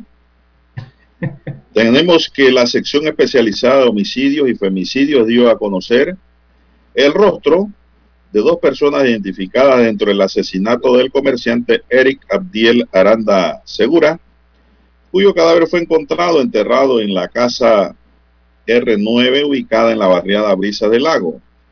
Se trata de la venezolana Alineiri Isabel Clara Salas. Aquí está el número de pasaporte, pero Alneiri se No, no, llama. no Alneiri es. Isabel Clara Salas. es. Y el panameño Fernando Javier Silva Ábrego, cedulado 8 906 832. Esto demuestra Lara que no era bocatoreño como se decía en un principio, porque su cédula es 8. Eh, nació por No acá. es otro uno. lado. Fuentes confiables indicaron a Panama Press que Alinieri es la mujer que se observa recibiendo a la víctima la tarde del sábado 24 de julio, mientras que Fernando Javier Silva Ábrego es quien recibe dinero de la cuenta del Oxiso y limpia la casa para abandonarla después del asesinato. En este caso no hay personas detenidas como se había dicho antes. Hasta el momento, las investigaciones de la sección especializada de homicidio y femicidio solo ha logrado recuperar el vehículo, el cual fue abandonado el pasado sábado en un centro comercial. Al tener avanzada la investigación, la sección especializada de homicidio y femicidio solicita a la ciudadanía la colaboración para dar con el paradero de estas dos personas, por lo que de tener conocimiento del paradero de la venezolana y el panameño, pueden llamar al 507-2966. 507-2966 de la sección especializada de homicidio y femicidio. Bueno, esto es lo que hay, don César. Sí, esos tres datos nuevos entonces que surgen en esta investigación de que se dan las transferencias de, a las cuentas de eh, Javier, eh, eh, perdón, sí, de, se dan las cuentas, las transferencias a esa cuenta del panameño y entonces en el video que se aprecia a la venezolana que recibe a el hoyo oxiso en la puerta de la residencia. También se aprecia allí cómo procedieron a limpiar la residencia posterior a esa fiesta, don Juan de Dios. y a los tres días entonces se encuentra el cadáver de este empresario eh, de nombre Eric Abrego, que residía en San Antonio y tenía un negocio de equipo pesado. Hay detalles de la investigación que uno desconoce, por ejemplo, quién era el dueño de la vivienda, a quién se la había alquilado, en qué momento se la alquiló, por qué tiempo, cuánto costaba, si es que se fueron, si se rompió el contrato, si se cumplió el contrato, detalles que hay ahí no, uno desconoce. Y cuál era la relación de este difunto con los prófugos. Son cosas que uno desconoce tal vez, pero que ya la fiscalía tiene en su poder. Bueno, y en otro tema, Lara, en las tablas, los Santos a 30 años de prisión fueron condenados dos personas encontradas responsables de un triple homicidio ocurrido en Tres Quebradas en mayo del año pasado. Este lunes 2 de agosto se realizó la lectura de sentencia en la que se dio a conocer que Ismael Huerta Ramos y Darío Rodríguez Barría fueron condenados a 30 años de prisión por el delito de homicidio doloso agravado en perjuicio de dos hombres y una mujer Además, se impuso como pena accesoria la inhabilitación de funciones públicas, ambos sancionados por un periodo de cinco años, luego de cumplida la pena principal. El Tribunal de Juicio Oral, conformado por los jueces Bernalis Batista, que lo presidió, Igor Battore y Rafael Ruiz, sustentó la condena, basados en los elementos de convicción pruebas testimoniales, periciales y documentales presentadas por la representación del Ministerio Público durante el juicio que se desarrolló del 13 al 16 de julio pasado en las instalaciones del sistema penal acusatorio de la provincia de Los Santos. El hecho ocurrió el 11 de mayo de 2020 cuando Jaime Leslie Chamber, Jesús Leslie Chamber y Alanis Mendoza fueron asesinados en la comunidad de Tres Quebradas, allá en Azuero, César. Así es, e-, ese homicidio de los hermanos Chambers y de esta joven Mendoza, eh, la joven tenía 19 años de edad, eso se dio en una residencia ubicada en la cima de un cerro, allí en esa comunidad que usted señala, los Juan de Dios, de Tres Quebradas, en la provincia de Los Santos. Hace un poco más de un año, ¿no? Se registró este triple homicidio de estos dos hermanos y esta joven eh, que tenía 19 años de edad al momento de su muerte. Bueno, y también ya son las 7:12 minutos. ¿ah? La discusión del proyecto de ley que busca reformar el reglamento interno de la Asamblea Nacional iniciará hoy martes en una subcomisión de credenciales a las 2 de la tarde. Diputado independiente Juan Diego Vázquez dijo que le informaron que habrá una consulta pública sobre ese reglamento. Es el momento para acudir a la Asamblea y decirle a los diputados qué esperan del reglamento, dijo el diputado. Agregó que de esta manera se podría exigir que se cumpla el compromiso anunciado en el pasado y se apruebe el documento, que sea un nuevo reglamento que garantice transparencia y un mayor espacio para la participación ciudadana, dijo durante el periodo de incidencias.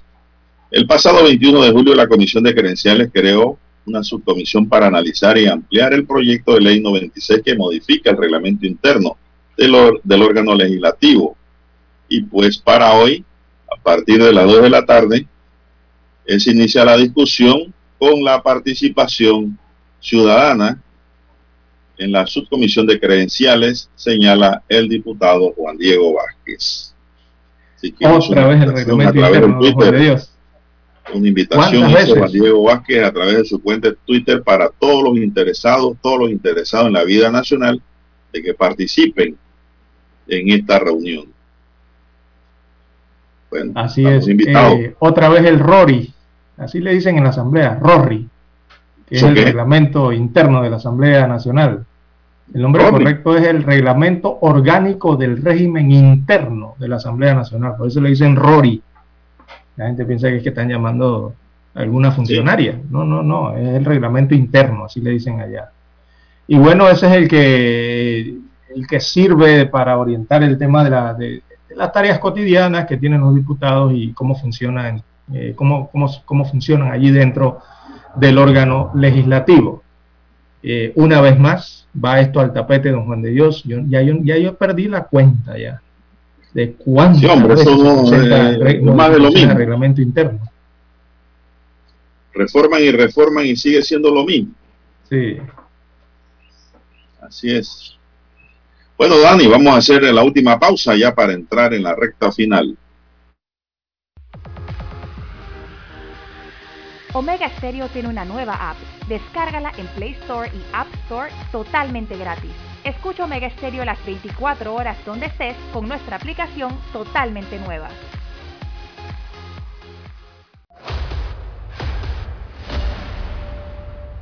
Desde los estudios de Omega Estéreo, establecemos contacto vía satélite con la voz de América.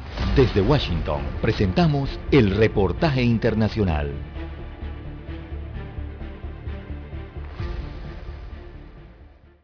Mientras el retiro de tropas estadounidenses de Afganistán continúa, el Departamento de Estado de Estados Unidos anticipa aumentar la lista de afganos que pueden pedir asilo en el país y se espera incluir a empleados actuales y pasados de agencias de ayuda y desarrollo con sede en Estados Unidos, otros grupos de asistencia que reciben financiamiento estadounidense y comunicadores. La medida se toma frente al aumento de la violencia de los talibanes hacia ciudadanos afganos que han servido a Estados Unidos en estos casi 20 años de combate y se espera que se pueda cumplir antes de que se complete la retirada militar de las fuerzas estadounidenses de Afganistán. Además, la medida incluirá a actuales y ex empleados del gobierno estadounidense y de la Organización del Tratado del Atlántico Norte, la OTAN, que no cumplan con los criterios específicos de algunos de los programas vigentes, lo que permitirá que miles de afganos y sus familias inmediatas sean reubicados en Estados Unidos como refugiados. Sin embargo, el Departamento de Estado aclaró que el objetivo sigue siendo el de un Afganistán seguro y pacífico, pero ante el aumento de la violencia talibán se trabaja para esta reubicación, aunque no hay una cifra exacta de personas que serían cobijados bajo esta medida. El gobierno de Estados Unidos creó una categoría llamada Prioridad 2, que está dirigida a personas nacidas en Afganistán que hacen parte del programa Admisiones de Refugiados de Estados Unidos, el cual incluye a ciudadanos afganos que han tenido alguna afiliación con Estados Unidos, pero que no pueden aplicar a una visa especial de inmigrante porque no trabajaron con el gobierno estadounidense directamente o el tiempo de trabajo no fue el suficiente.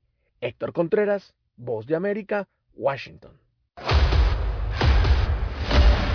Escucharon vía satélite desde Washington el reportaje internacional.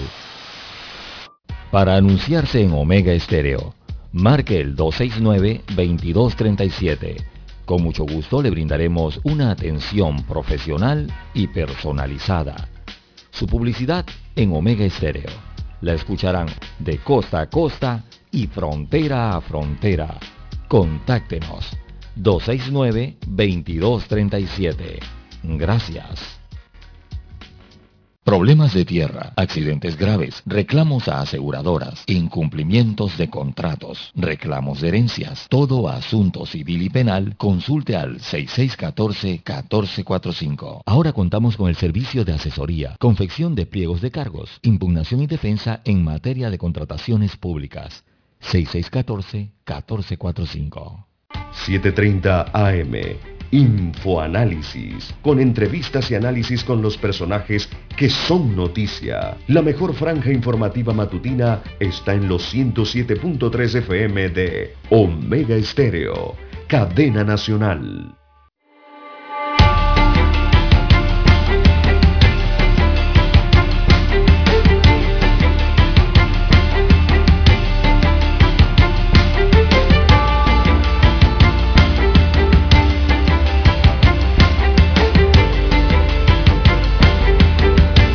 Bien, señoras y señores, seguimos ya en la recta final de su noticiero Omega Estéreo, el primero con las últimas, Dani. Eh, bueno, César, hay una mala noticia en el deporte, ¿verdad? Para las aspiraciones de Panamá por una medalla. ¿Qué información tiene usted, Lara? Atención, don César. Bueno, la, noticia, tiene la información, don Juan de Dios. Usted acaba de ver la carrera, el hit. La ¿Qué le ocurrió a Alonso que El panameño Eduard quedó de último en la competencia. ¿Y por qué quedó de último? Porque se frenó en el camino. No terminó la carrera, no sabemos qué pasó realmente. Una explicación que él tendrá que dar sobre lo que le ocurrió en medio de la contienda, Lara.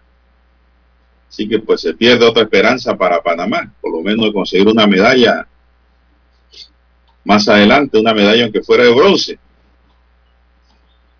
Así que pues. Con la posibilidad de cualquiera, puede ser la de oro, la de plata o la de bronce, no siempre está la posibilidad. Y bueno, una lástima lo ocurrido entonces. Sí, hombre, porque no compitió. sí, sí, algún, quién sabe, algún problema físico, ¿no? En sus piernas o quién sabe, algún tirón.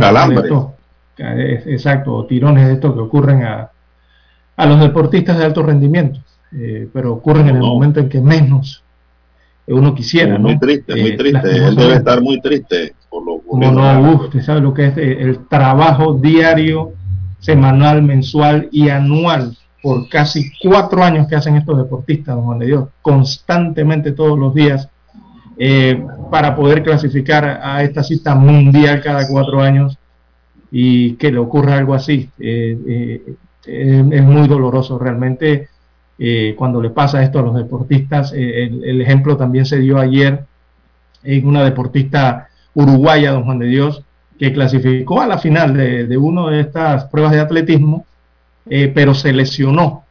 Y esa mujer se levantó, don Juan de Dios, en la mañana, se vistió, el médico le dijo que no podía correr, ya prácticamente no iba a correr, y se levantó, se vistió y se fue a la línea de salida de la competencia de Don Juan de Dios. Y así lesionada como estaba, una lesión fuerte que tuvo, así intentó correr. Eh, le tomó demasiado tiempo llegar a la meta, pero llegó. Don Juan de Dios, eh, ese orgullo que tienen ¿no? los, los atletas después de tanto esfuerzo para llegar a la Olimpiada. Pero bueno, estas situaciones ocurren. Ya vimos lo que le ocurrió a la gimnasta norteamericana también, esta, eh, esta promesa, ¿no?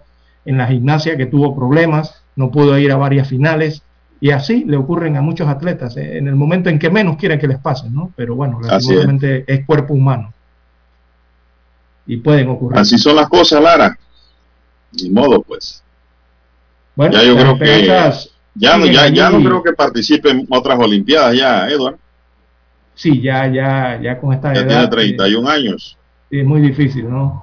Sobre todo esto de velocidad que requiere ese cuerpo joven.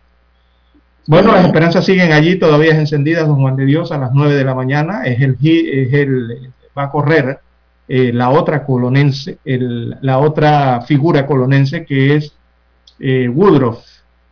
A las 9 de la mañana entonces tendrá eh, su partida allí en esa pista de tartán, allá en el atletismo en esta ciudad de Tokio. Bien, a 7.22, 7.22 minutos de la mañana en todo el territorio nacional. Bueno, una nota aquí política dice que Yanibel Abrego, diputada y secretaria general de Cambio Democrático, quien está en campaña para sacar a Rómulo Rock de la presidencia de ese partido, se volvió a mover ayer. Esta vez presentó dos denuncias por el supuesto mal uso del subsidio electoral del colectivo en la Fiscalía Electoral presentó una denuncia penal electoral para que se investigue a Ruth y a Mixi Tejera Araúz, secretaria ejecutiva del CD y persona que preside la unidad interna de que maneja el subsidio electoral y a los que resulten responsables por el supuesto uso indebido de desviación de recursos del partido para fines propios o fines distintos a los que fueron concebidos en la ley electoral en el Tribunal Electoral pidió que se inicie un proceso administrativo también por el presunto manejo indebido del subsidio y una auditoría a estos fondos. Fue al Tribunal Electoral acompañada de los diputados Mayín Correa, Marilyn Vallarino, Idalia Bernal, Leopoldo Benedetti, José María Herrera, Hernán Delgado y Agustín Selhorst. todos de cambio democrático pro Martinelli. Hoy sedes contratadas en Chitré y se paga mensualmente 2.900 dólares en un local, pero por un contrato de 20 años y ni siquiera sabemos si el Partido Cambio Democrático va a estar en 20 años, dijo la diputada. Eso no es problema. tienen, ¿eh? Si el partido desaparece, desaparece el contrato. No le veo mayor peso a eso. Eh, Eso es lo que eh, señala la ley. ¿ah? También denunció Sí. que hay directorios que cobrarían viáticos, se autocontratan y también pagan viáticos a familiares. Bueno, esas cosas suelen suceder porque todo el que trabaja tiene que cobrar, Lara. Es una ley de la vida, una ley general, universal. Lo denunciado por Abrego coincide con la agenda de Ricardo Martinelli, fundador de CDI, quien acaba de crear el partido realizando metas. El expresidente de la República, por estos días, aliado de Abrego, publicó un video anónimo en Twitter el pasado 31 de julio en el que señala al ex diputado Manuel Cohen, miembro de CD, de supuestamente beneficiarse por el cobro de alquiler para las sedes de sede en la provincia de Herrera por qué Manuel Cohen sigue con Rómulo Rowe a sabiendas de que va a perder el partido porque está haciendo japay con el subsidio del cambio democrático, dice una voz en off en el video. CD reaccionó casi en paralelo a la presentación del recurso en el Tribunal Electoral. En un comunicado colectivo aseguró que la denuncia está plasmada en hechos tergiversados, argumentos sin fundamento y amenazas cobardes. El partido calificó esta acción de maniobra politiquera y manifestó que confía en que el Tribunal Electoral sabrá distinguir entre ataques políticos y denuncias legítimas. Increíble cómo se picotean los políticos entre ellos, ¿verdad? Bueno, pero lo que, es, la- es- es lo que ¿quién siempre ha dicho el doctor Miguel Antonio Bernal Lara. Son sí. frases célebres del doctor Bernal cuando dice son como los gallinazos. Eh, En el día se picotean y en la noche duermen eh, en el mismo palo. eh, oiga, ¿quién es el actual, el actual secretario de- del Partido Cambio Democrático, secretario secretario? Ella, ¿No es ella la misma? señora, ella misma. Esto cómo es. Bueno, O sea que ella no tiene conocimiento de qué se directiva. hace, el secretario general no conoce qué se hace dentro del Partido Cambio Democrático. Bueno, pues Que hasta para ahora es que denuncia es la pelea por el espacio. Oiga. Y al final de la historia, Lara, eh, todos terminan juntos. Sí, así es. Sí, así es. Así es.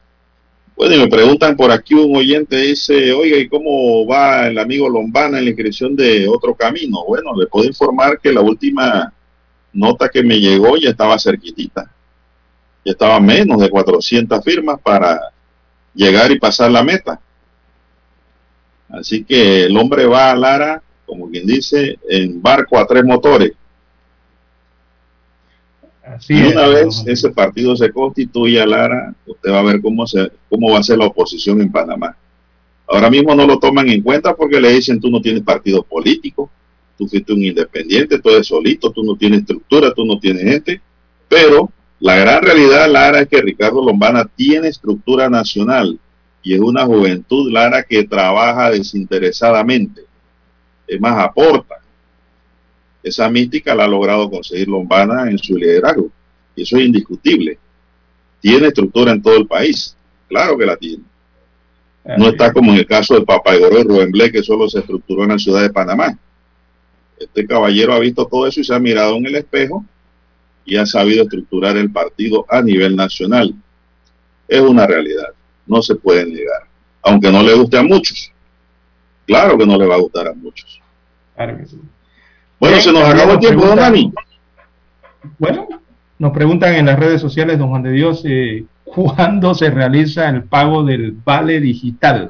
Oiga, la gente sí está pendiente de esto. Recordemos que hasta julio habían unos tiene hambre, Lara. 762 mil beneficiarios del vale digital, ya se habían suspendido a más de 90 mil. Y usted tiene es que entrar a la página, a los que están activos en esto, y actualizarla. Si usted no la actualiza, sus datos personales, entonces usted no va a recibir ningún vale. Recordemos que ahora es mensualmente esa actualización. Se nos acabó el tiempo. Daniel Araúz, Daniel Enrique estuvo en el tablero de controles. En la mesa informativa les acompañamos. César Lara. Y Juan de Dios Hernández Sanjur. Sigan en sintonía de Omega Estéreo que ya viene el equipo de Infoanálisis. Hasta aquí